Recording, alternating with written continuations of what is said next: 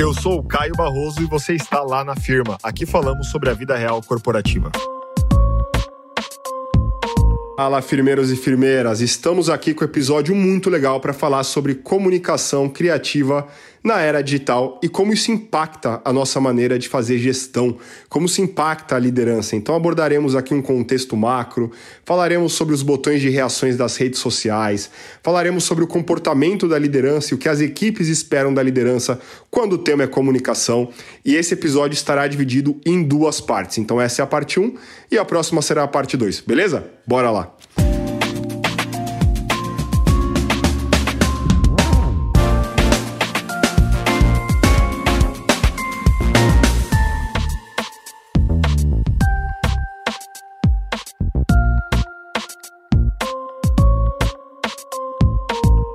Olá pessoal, eu sou o Caio Barroso, sou fundador e consultor da Lá na Firma. Lá na Firma nasceu nas redes sociais, no Instagram, no LinkedIn, agora temos podcast, estamos no Twitter, no TikTok, enfim, estamos ampliando a nossa forma de se comunicar com as pessoas.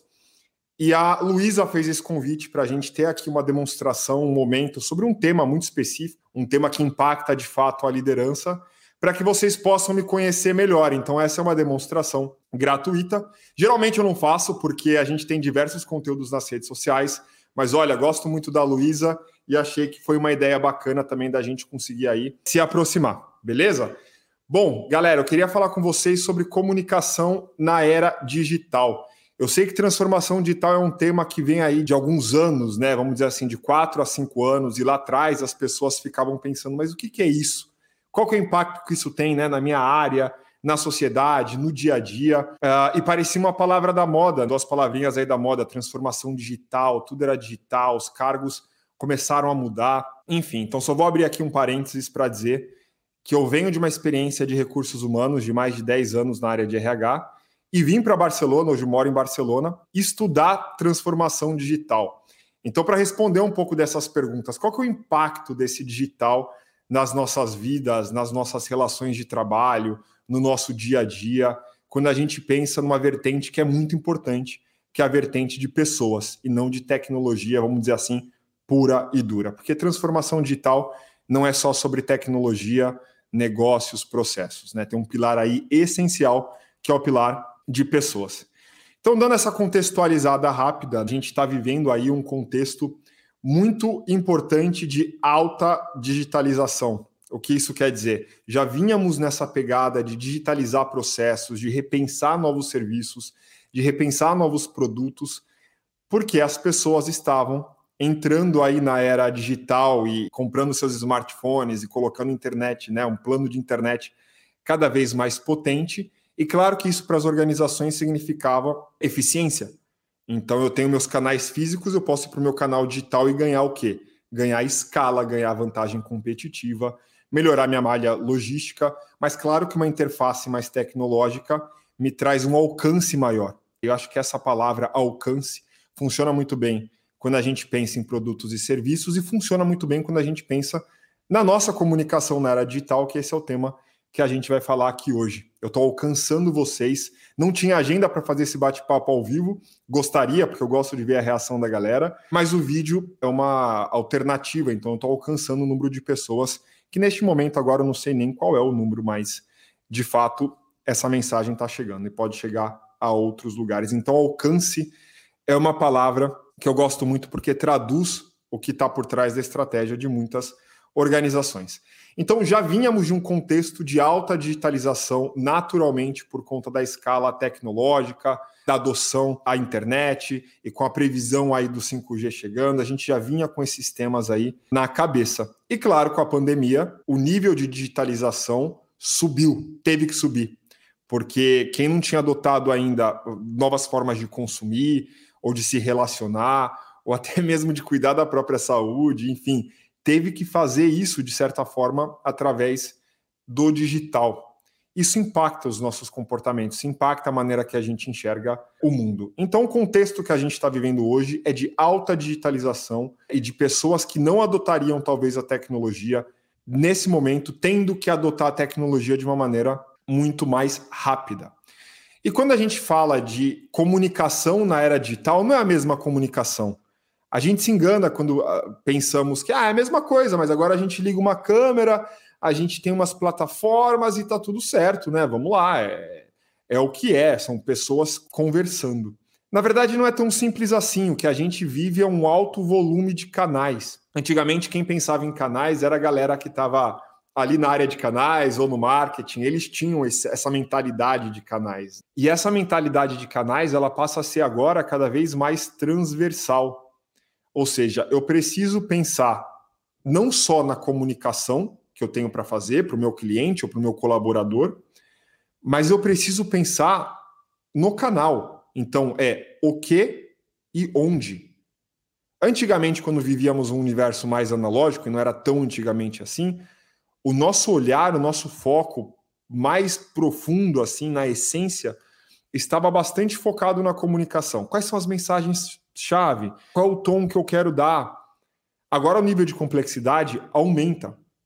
E por que, que ele aumenta? A gente tem sentido isso. Quantas vezes não chegamos aí no fim do dia e a gente pensa, cara, quem me mandou essa mensagem? Por onde? O que eu tenho que fazer? Onde eu recupero esse histórico de conversa? Isso foi no LinkedIn, isso foi por e-mail, isso foi no Instagram, no Teams, no Google. Quem me mandou isso? Qual era o nome da pessoa? Como é que eu rastreio? Então a gente começa a se perder um pouco nesse volume de canais. Uh, e tudo é muito recente. A gente está se acostumando cada vez mais com as redes sociais e com novas plataformas digitais dentro da organização para organizar o dia a dia, as tarefas, os projetos.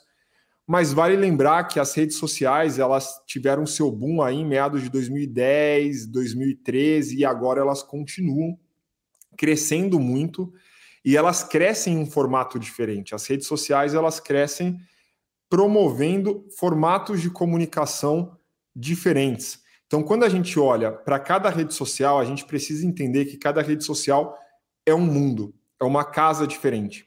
E a gente se comporta de maneira diferente em lugares diferentes, certo?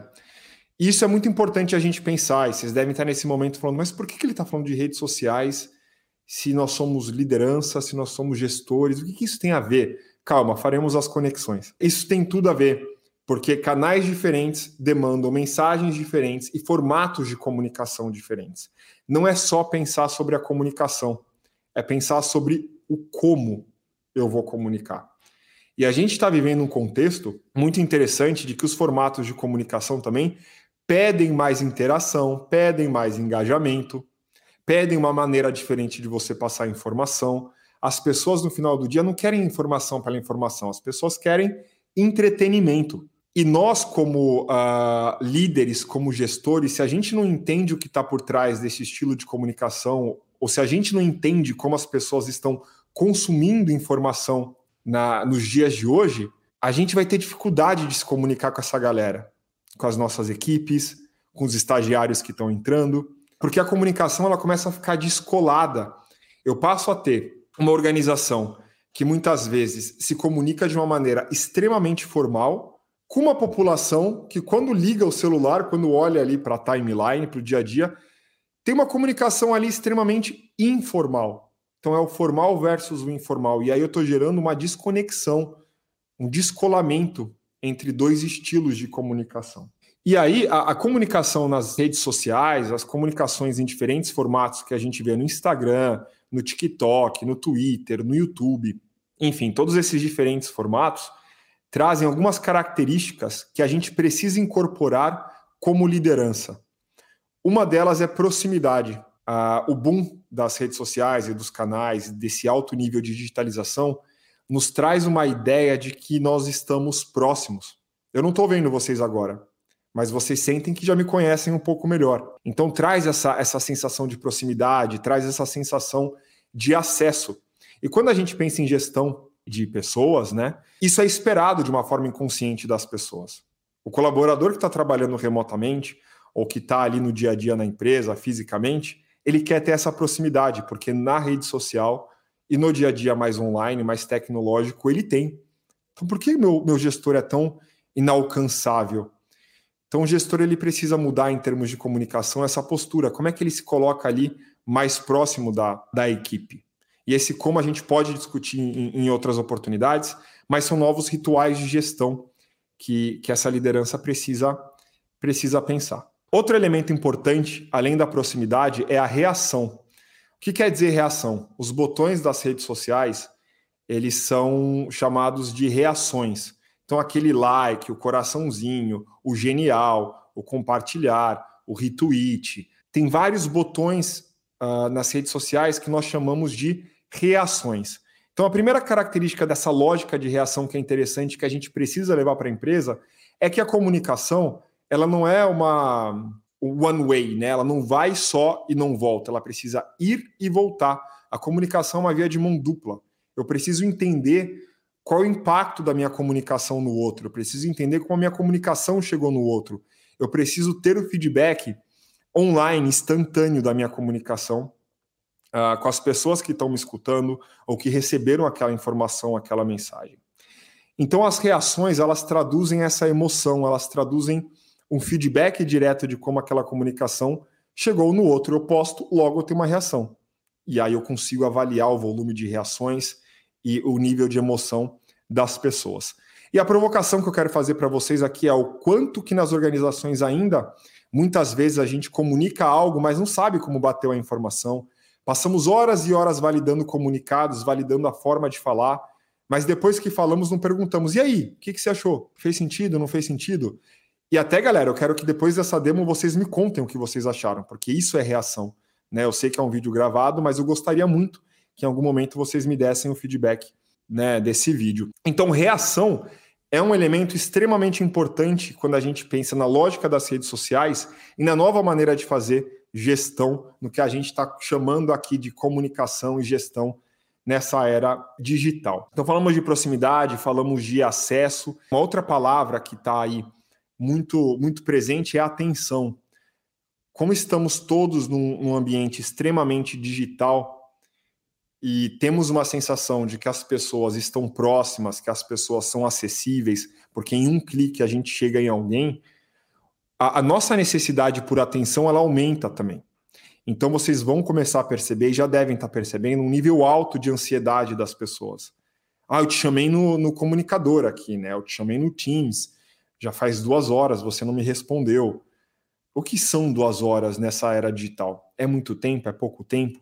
Para uma comunicação no Teams é muito? É pouco? Porque eu estou respeitando o status dos comunicadores, o ocupado, o disponível, o ausente, o apresentando quando a gente está apresentando algo.